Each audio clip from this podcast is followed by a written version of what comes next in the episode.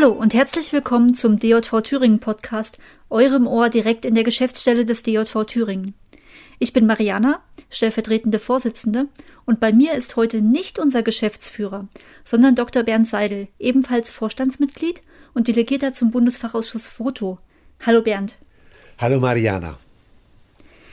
Ja, Bernd, Text- und Fotoredakteure, das ist so ein bisschen wie Feuer und Wasser, oder? Wir können nicht ohne einander, denn eine Zeitung oder ein Online-Portal ohne Fotos, das ist einfach nichts.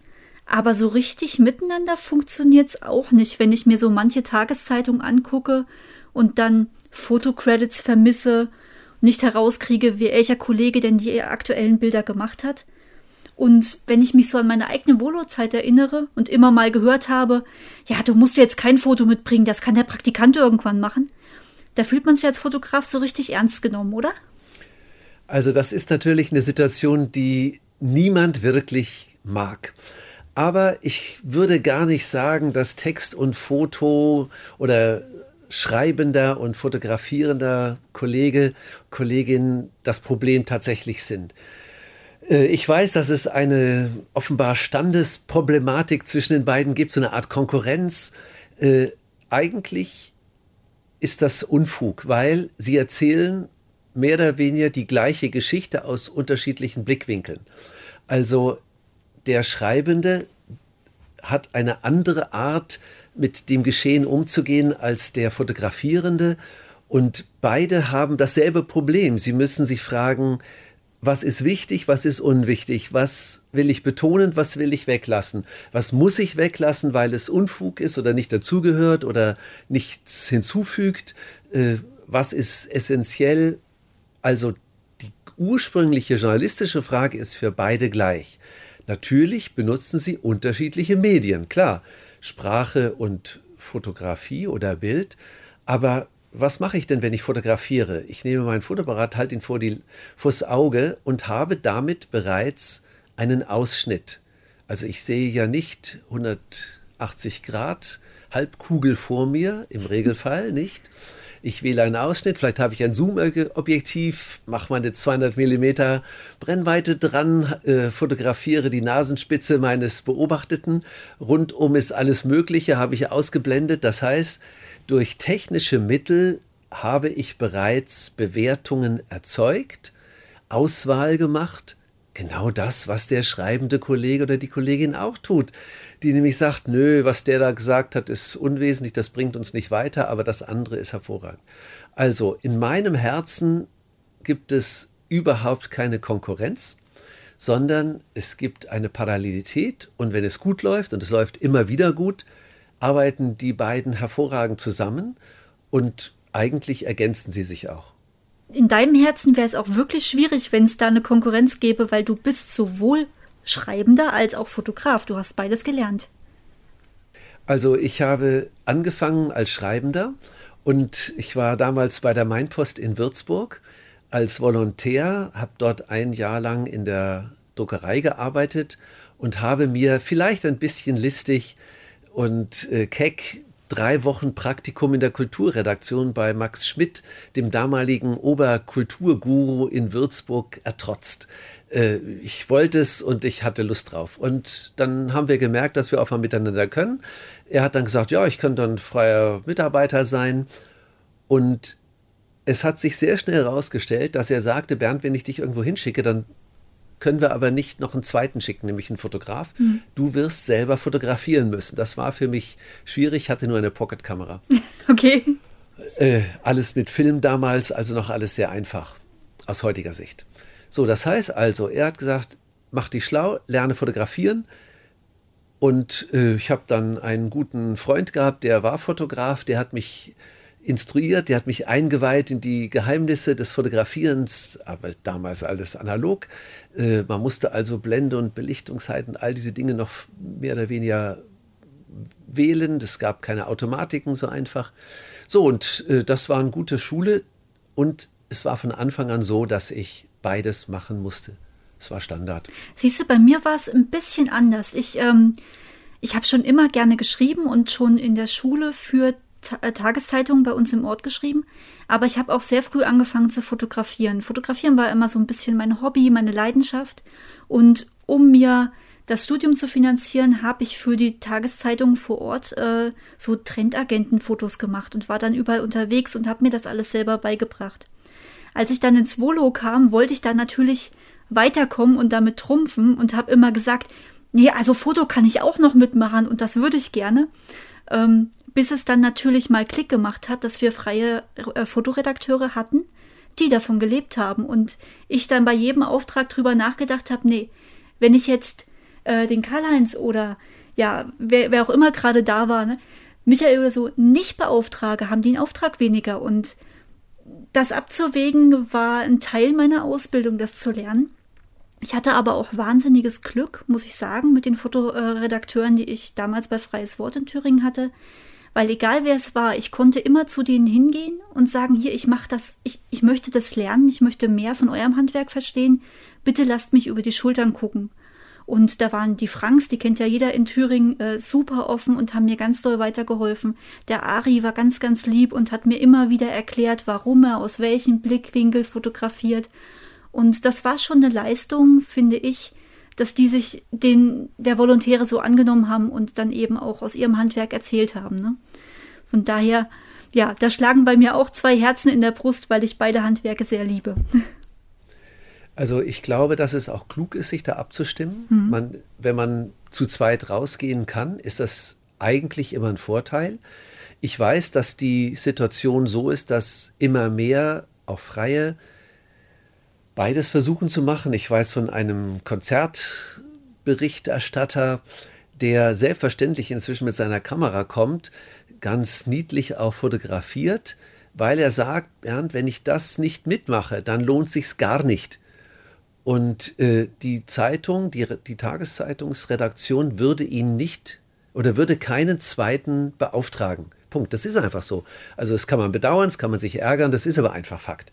Also ist für mich die Frage eigentlich, wie wollen wir beide miteinander umgehen oder umgekehrt, wenn ich beides machen muss. Ich kann immer nur eines. Also wenn ich fotografiere, höre ich nichts.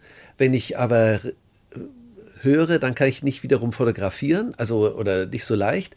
Also es ist immer ein schwieriges Spiel beides zu tun. Also muss man es eigentlich hinterher oder hintereinander machen. Dafür muss man sich arrangieren. Das ist aber immer nicht lustig. Manchmal klappt es auch nicht bei Ereignissen, die einmal sind.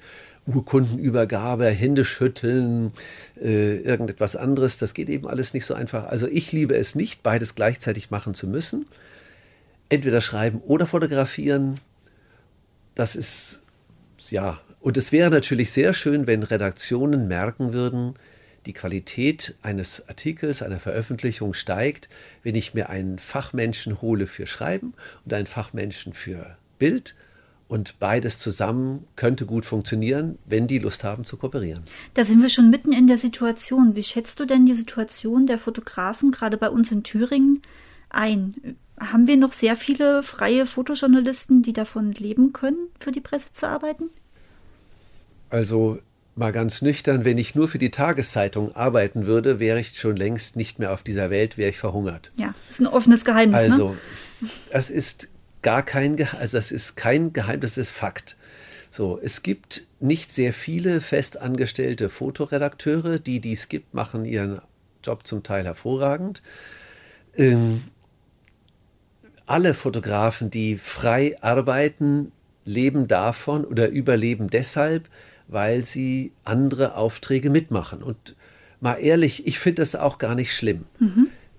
Ich finde das auch in Ordnung. Es macht auch Laune, es macht auch Spaß. Ich fotografiere auch mal noch, also ich fotografiere immer wieder Ereignisse wie Hochzeiten oder Konfirmationen. Das finde ich in Ordnung, es macht Spaß. Ich fotografiere für Unternehmen, ich arbeite für Unternehmen und ich habe gemerkt, dass es eigentlich normal ist, dass sich ein Berufsbild verändert.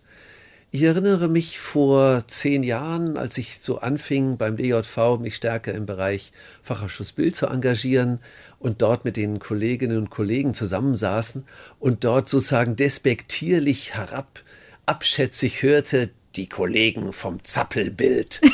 Die Zappelbilder, das waren diejenigen, die Filme machten. Das war ganz weit unten. Für Fotografen war das nix. Das war Zappelbild. Und so wie es gesagt wurde, war es auch gemeint. Mhm.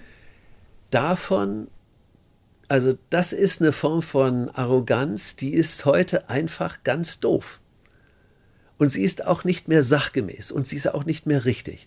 Und ich habe gerade im letzten, im letzten Jahr, anderthalb Jahr und besonders im letzten halben Jahr ganz intensiv mich um das Thema Video gekümmert. Und zwar deswegen, weil mein Berufsbild sich verändert.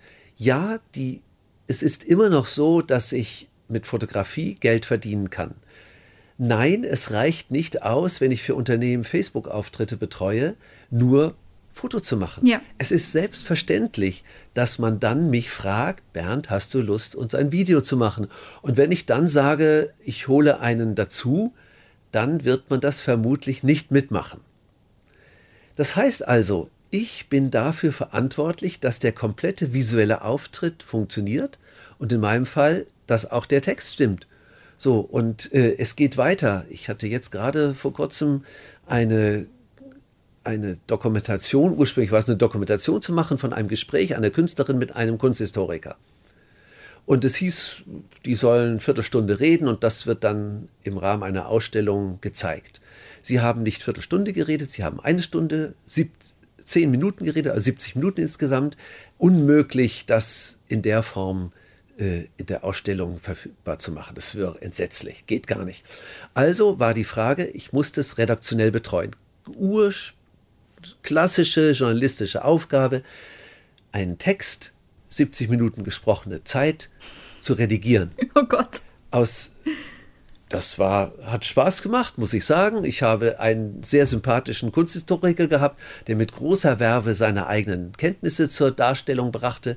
Die passten aber da nicht hin, macht ja nichts. Die Künstlerin war außerordentlich sympathisch und klug und sehr liebenswert ist sie mit diesen ausführlichen äh, Informationen, die niemand brauchte, wirklich umgegangen. Ich habe also in ihrem Sinn und im Sinne der Sache aus 70 Minuten 20 gemacht und das ist eine klassische journalistische Arbeit, nämlich einen langen Text in einen kurzen zu verwandeln. Ich will gar nicht sagen, dass das was mit Fotografieren, mit Schreiben, sonst was zu tun hat. Das hat mit Handwerk zu tun, mit journalistischem Handwerk. Ich wollte diesem Mann, der wirklich sympathisch und wert, wertzuschätzen war, nicht Unrecht tun. Trotzdem musste ich ihn kürzen oder das Gesamtgespräch so führen, dass es interessant ist. Ich glaube, dass 20 Minuten interessanter Text entstanden sind. Natürlich war es dann klar, dass ich die visuelle Situation klären musste. Also ich musste mir überlegen, mit wie vielen Kameras arbeite ich, wie kläre ich das mit dem Ton, äh, wer kriegt das Ansteckmikrofon, wie regle ich das. Äh, ja, habe ich halt gelernt. Ist das schlimm? Nein, es macht Freude. Die Folge, ich habe heute einen Anruf bekommen, wir haben das Video gesehen, wie sieht das denn aus, könnten wir das denn, könnten wir dich denn beauftragen? Keine Ahnung, ob das was wird oder nicht, aber es war eine Anfrage, die heute real kam. Also sage ich mir, offen habe ich was richtig gemacht. Also ich habe mich gut aufgestellt, ich habe einfach gesagt und gelernt, ich möchte, ich will, ich muss mich an die Zeit anpassen und es liegt doch an mir, ob ich dann meine, meinen Horizont weitermache oder nicht. Wie, wie geht es denn den anderen äh, Fotojournalisten bei uns in Thüringen jetzt im Rahmen der Pandemie? Mit Aufträgen bei Veranstaltungen sieht es ja nun eher mau aus, ne? Ja, also ich habe Kollegen, sehr liebenswerte Kollegen, die machen 95 Prozent ihrer Aufträge mit Veranstaltungen. Denen geht es überhaupt nicht gut. Nachvollziehbar, ja. Also klar, weil 95 Prozent der Aufträge mehr oder weniger auf einen Schlag weggebrochen sind. Mit der Folge, dass die in der Tat alle Tipps, die sie vom DJV bekamen, wie man eventuell durch die Krise durchkommt, logischerweise genutzt haben. Ähm, ich will nichts Böses sagen, aber ich habe keine Hilfe beantragt. Meine Steuerberaterin hat mir ganz nüchtern gesagt, nee, das ist nicht nötig. Aber das wusste ich vorher auch. Warum? Ich habe festgestellt, durch die etwas breitere Aufstellung im journalistischen, auch im Bereich PR oder ich sage mal Betreuung von Organisationen und Unternehmen im Bereich soziale Medien, Facebook, Instagram, Internet, bin ich in dieser Zeit gerne angefragt worden, weil die Unternehmen festgestellt haben, sie können, gerade wenn sie im Veranstaltungsbereich aktiv sind, sie können nicht in der Zeit einfach sagen, ach, wir sind mal vier, drei, vier Monate weg in den sozialen Medien, wir machen ja keine Aufführungen zum Beispiel. Nein, Sie haben ganz schnell gemerkt, wir müssen was tun, wir brauchen dafür Unterstützung, wir müssen uns jemanden holen und dann war ich da. Ich hatte vorher schon Kontakt, ich habe deutlich weniger mit denen gemacht gehabt. Mhm. In der Zwischenzeit haben die ganz viel mit mir gemacht, so viel, dass ich in der Woche zum Teil drei, vier Mal für die unterwegs bin. Finde ich in Ordnung, macht Spaß, macht Laune und wenn ich davon drei Kunden habe, muss ich mich nicht beschweren. Nein, das passiert nicht automatisch. Ja, ich habe dafür vorher was getan. Ich musste also aktiv sein. Äh, ich musste meine eigene Qualifikation erweitern. Ja, ich musste mich mit Audiobearbeitung beschäftigen, weil ich hatte mit Musikern zu tun. Nein, es ist nicht trivial, eine Geige, die mit einer Orgel zusammenspielt, in einer sehr heiligen Kirche aufzunehmen. Ähm, ich habe keine Assistenten. Ich musste also zwei Tam Kameras und ein Tonbandgerät oder einen Digitalrekorder äh, organisieren. Ich musste mit den Musikern arbeiten. Ich musste genau hinhören und notfalls nochmal sagen, spiel's doch bitte nochmal. Ja, das ist anstrengend. Na und? Aber es hat richtig Freude gemacht. Und das möchte ich eigentlich, also das wäre, wenn ich sozusagen überhaupt einen Ratschlag geben darf, meine Erkenntnis aus diesen drei Monaten Pandemie ist, Wer heute schon breit aufgestellt ist, steht besser da, als wenn er sehr eng ist, egal wie gut es vorher gelaufen ist. Es ist ganz viel Freude, sich weiter zu qualifizieren, aber man muss dafür was tun.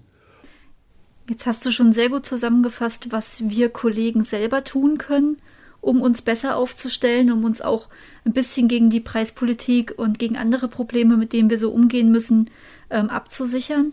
Aber es gibt ja auch sehr viel, was der DJV machen kann. Wir haben gerade eine große Debatte ähm, mit dem Deutschen Fußballbund und der Entscheidung, dass nicht mehr so viele Sportjournalisten in die Stadien dürfen, obwohl da ja jetzt so viel Platz ist, weil kein Publikum da ist.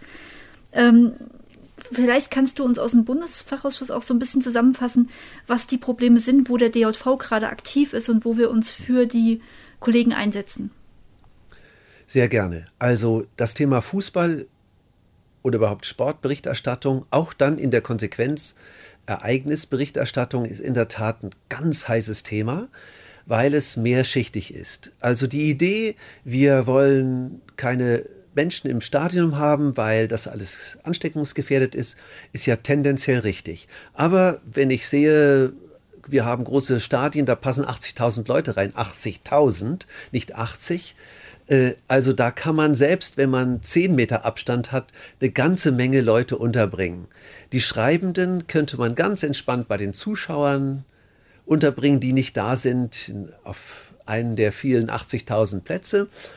Und die Fotografierenden könnte man sehr entspannt um das Fußballfeld herum positionieren, auch mit 10 Meter Abstand, also weit über das Maß hinaus, äh, wo Ansteckung wahrscheinlich ist. Äh, das wäre alles sehr einfach. Zu den Zeiten, als das entschieden wurde, also im März und April, war natürlich ganz viel Unsicherheit. Ist okay, richtig. Aber überall dort, wo verantwortlich gehandelt wurde, hat man auf Sicht gehandelt. Man hat nämlich geschaut, wie entwickelt sich das, was, was müssen wir lernen, was müssen wir vielleicht verändern und hat es dann verändert. Der Fußballbund hat eine Entscheidung getroffen und nichts verändert. Er hat nicht gelernt, er hat sich nicht angepasst. Warum auch immer, kann ich nicht zu sagen. Ich habe zu Fußball keine emotionale hohe Bindung. Ähm, dazu kommt aber etwas, was ich, was eine ganz andere Idee ist und die ist noch viel schlechter. Nämlich, dass es immer mehr Veranstalter gibt, die die Idee haben, wir wollen die Hoheit über das Bildmaterial behalten. Es ist natürlich für einen Veranstalter, ob das nun ein Konzert ist, ein Fußballverein oder was auch immer, immer lästig, wenn Menschen da sind, die eine eigene Bildidee, eine eigene Beobachtungsgabe haben, einen eigenen Kopf, mit dem sie denken können oder wo sie vielleicht auch mal kritische Anmerkungen machen. Das ist gar nicht schick. Also glaube ich, dass man diese Corona-Zeit genutzt hat, um sich von diesen lästigen Selbstdenkern zu befreien. Also hat man drei Journalisten, drei Fotokollegen ins Stadion gelassen. Na mal ehrlich, wer von diesen drei will sich seinen tollen Job da irgendwie, ja, wie will den riskieren, indem er sich blöde benimmt oder aufmüpfig ist? Hey, die drei Kolleginnen und Kollegen, die das machen, können froh sein, dass sie es haben, weil sie können äh, Umsatz generieren, sie sind bekannt, ihre Bilder gehen raus. Klar, sie gehen in den Pool und irgendwie, da gibt es auch komische Regelungen. Aber die drei werden nicht das boykottieren, mit hoher Wahrscheinlichkeit nicht.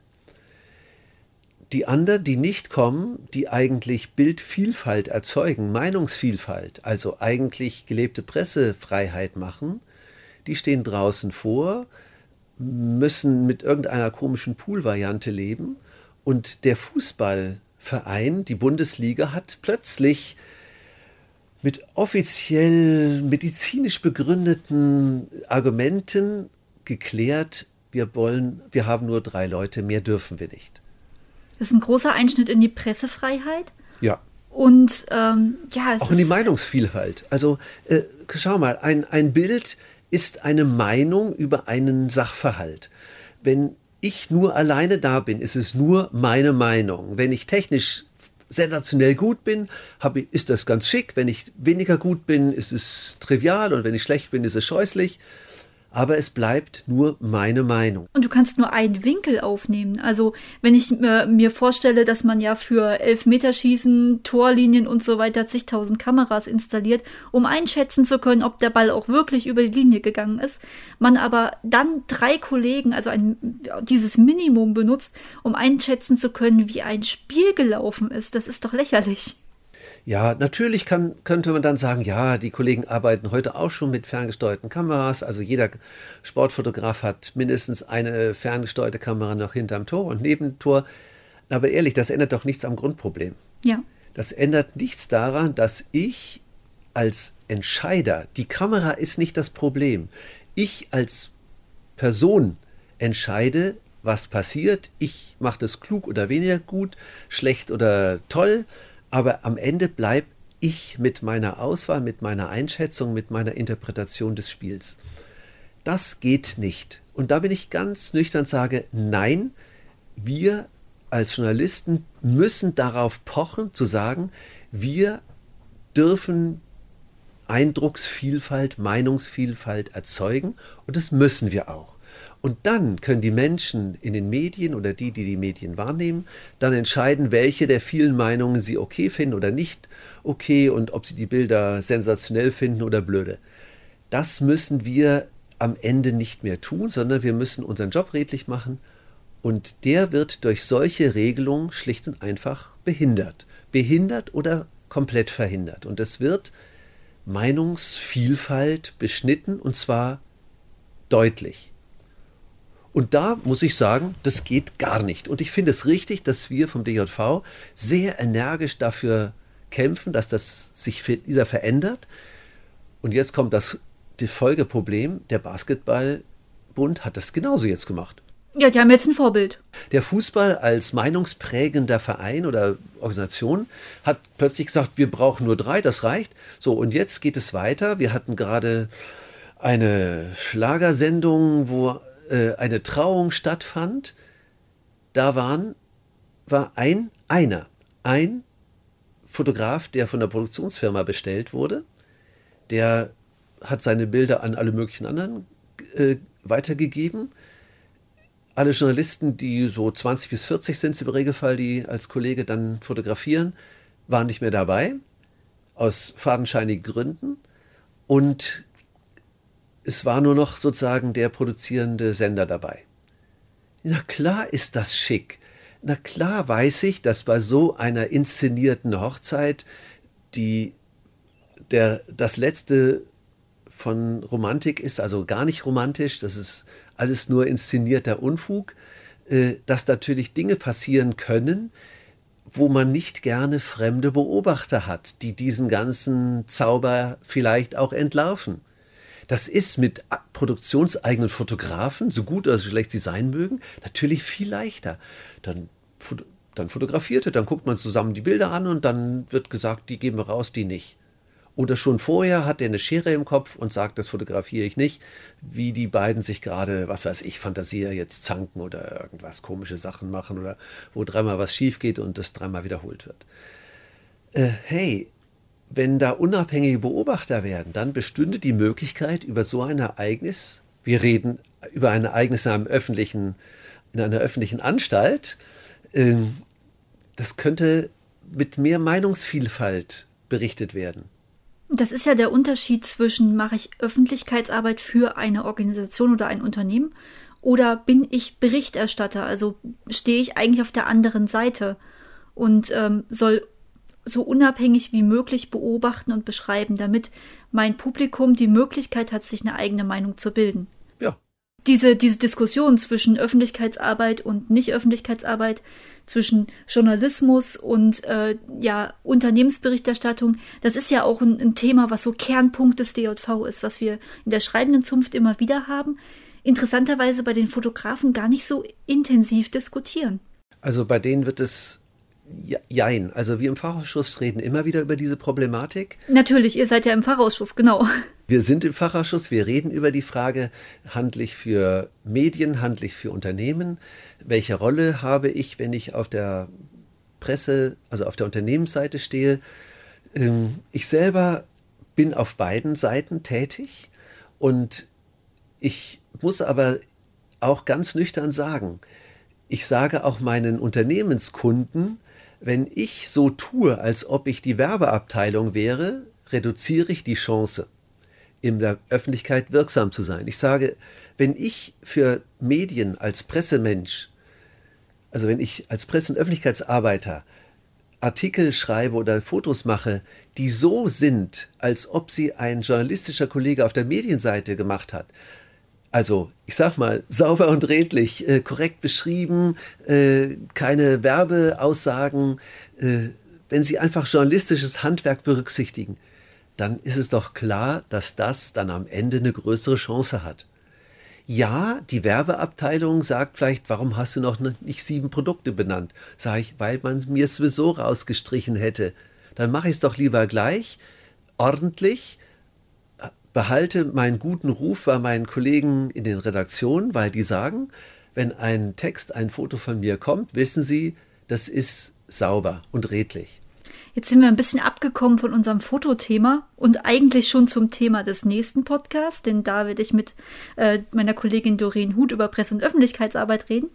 Ähm, lass uns mal zu den Fotografen zurückkommen. Ein Thema liegt mir noch ganz besonders am Herzen, weil mich das, äh, seit ich journalistisch tätig bin, aufregt und ich meine Chefredakteure und Redaktionsleiter damit auch permanent nerve. Ähm, wenn man die Zeitung aufschlägt und sucht, wer hat denn das Bild gemacht?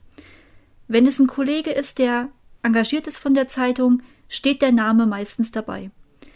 Wenn es ein Bild ist, das irgendwo aus dem Internet kommt, sei es ein Stockdienstleister, wo man Abo hat, sei es ein kostenloser Dienstleister, steht maximal die äh, Plattform des Dienstleisters dabei, wenn überhaupt.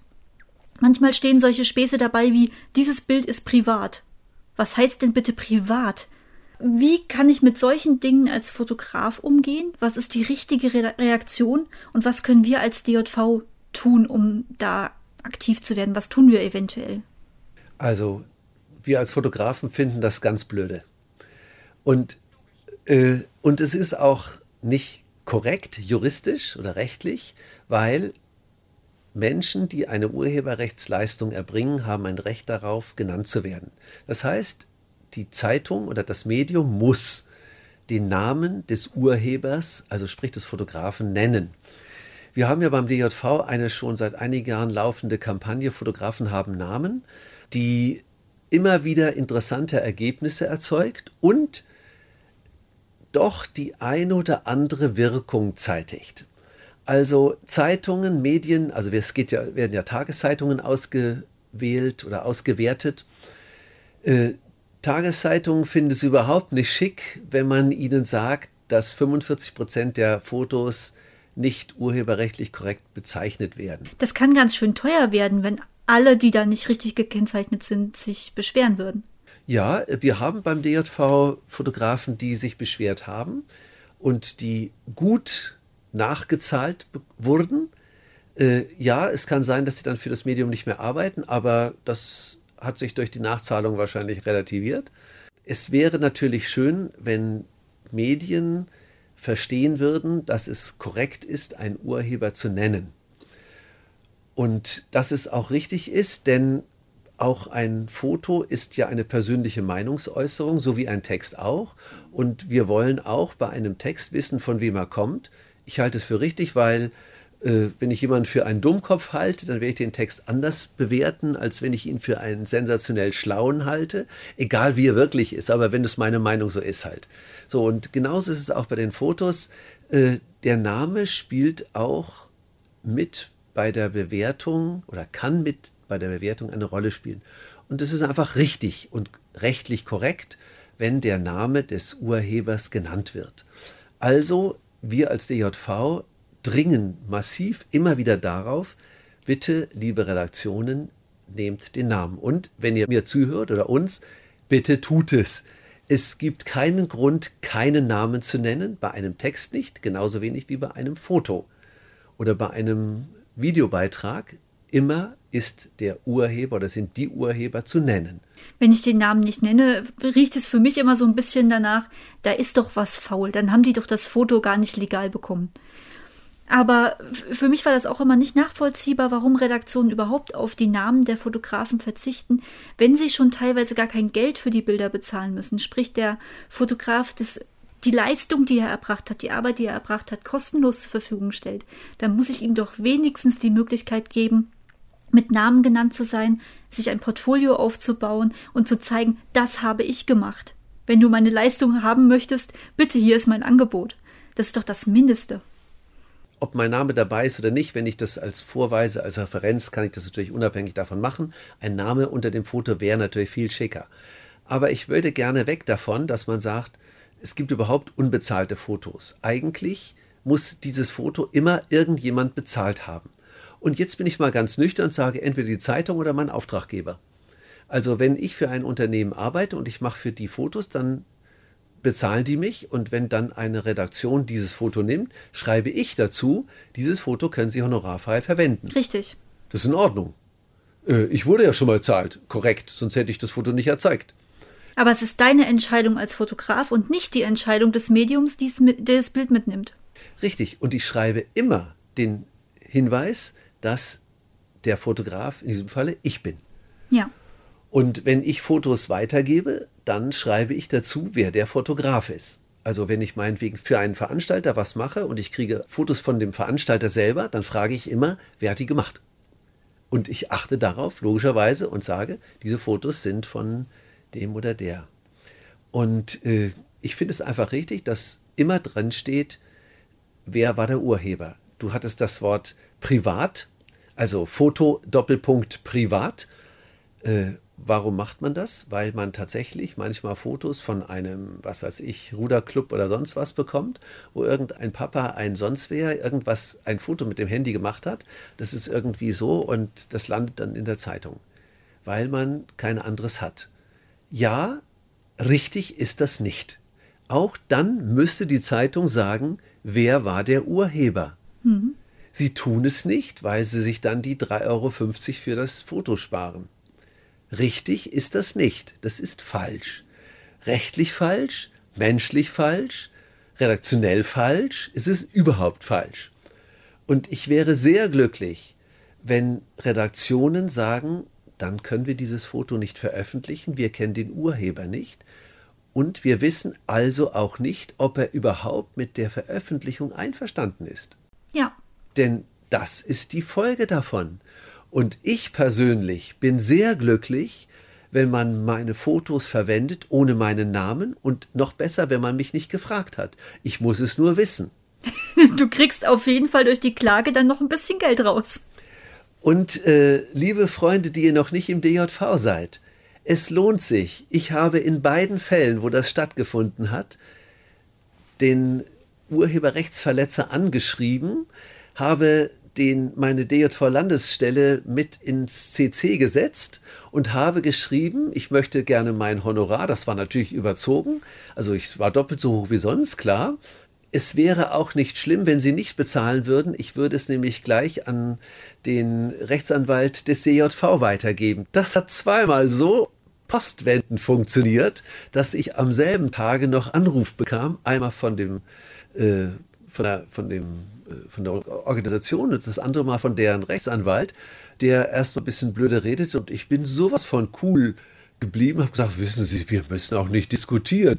Sie wissen genauso gut wie ich, dass das falsch ist und äh, ich habe kein Problem, ich gebe das an, an den DJV weiter wir haben äh, Medienanwälte, die regeln das mit Ihnen und das wird ganz richtig schick teuer für Sie, weil Sie müssen nicht nur mich bezahlen, Sie müssen auch den Anwalt bezahlen, denn Sie wissen, Sie haben alles falsch gemacht.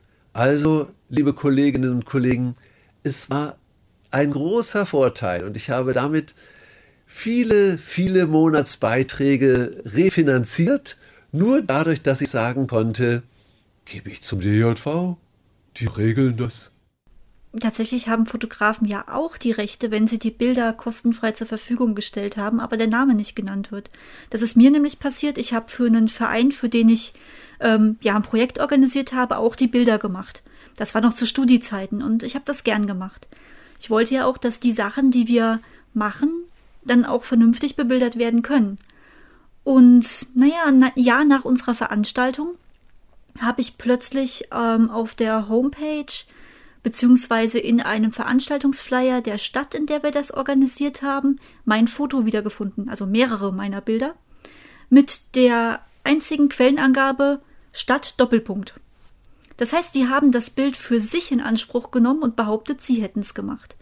Und wir hatten als Verein damals ein Set von Fotos weitergegeben mit der, mit der Kennzeichnung, nur mit äh, Namen des Fotografen zu verwenden, aber dann gerne für die Veröffentlichung und für die Ankündigung dieser Veranstaltung, aber eben nicht für die Bewerbung in einem Stadtfestflyer und nicht unter falscher Namensnennung. Und äh, ich habe mich damals auch an den DJV gewendet und bin im Nachhinein auch sehr dankbar, dass ich damals schon Mitglied war und dass ich wusste, ich kann mich an den DJV wenden. Ähm, die Geschäftsstelle hat mich dann beraten und gesagt, natürlich hast du da ein Recht auf Bezahlung. Hier ist der Honorarkatalog.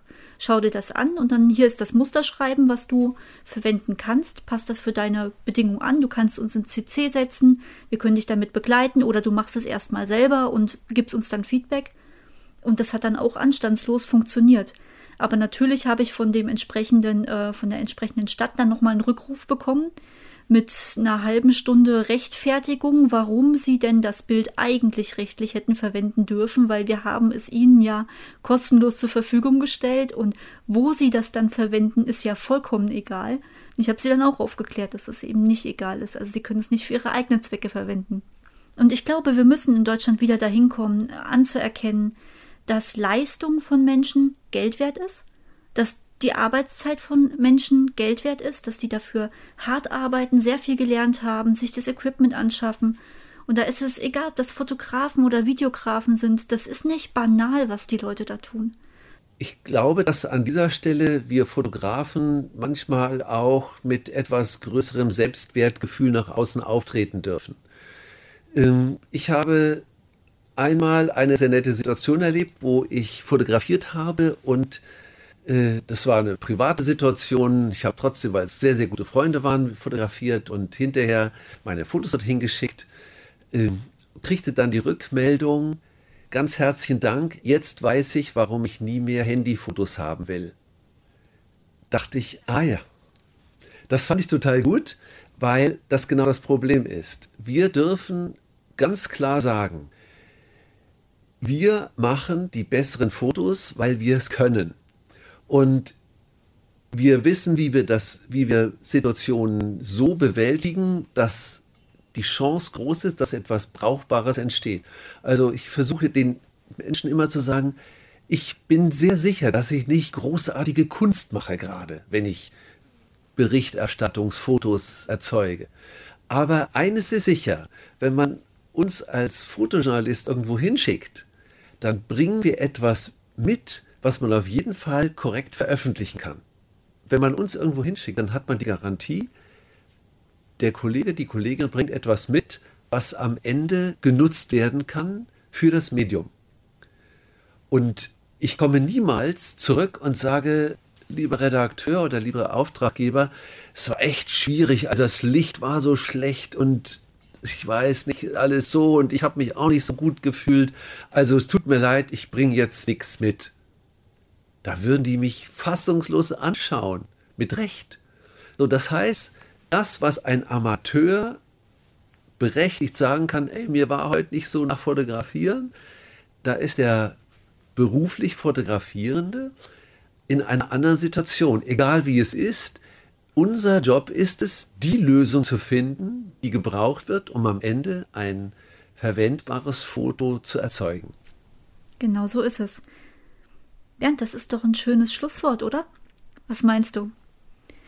Ich denke, ich denke, wir haben sehr viel ähm, vom Thema Fotografie gestreift. Gestreift muss man sagen, denn es ist genauso ein breites Feld wie jedes journalistische Feld auch.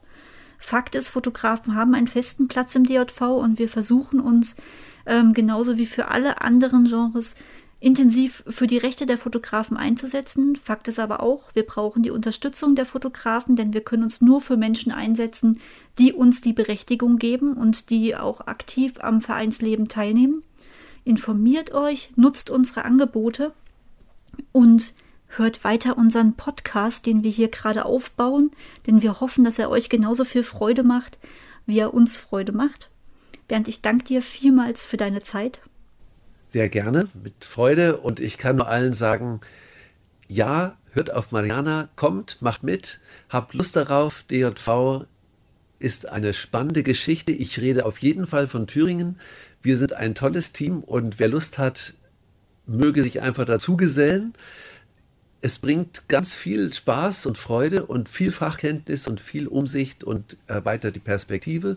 Und auf Bundesebene kriegt man noch einen anderen Blick auf den Journalismus. Von daher sage ich sehr gerne, ich habe gerne den Podcast mitgemacht und sage allen viel Spaß mit unseren Bildern. Und beim nächsten Mal, ich habe es vorhin schon angekündigt, äh, spreche ich mit Doreen Huth über die Situation der Presse- und Öffentlichkeitsarbeitenden in Thüringen. Hört euch unseren Podcast an. Alle Informationen darüber findet ihr auf unserer Homepage, ne, djvthüringen.de. Ihr könnt uns abonnieren in allen Podcatchern die es derzeit gibt. Informationen darüber bekommt ihr gerne bei uns auf Facebook. Schreibt uns einfach an und dann freuen wir uns auf die nächste Folge. Bis dahin.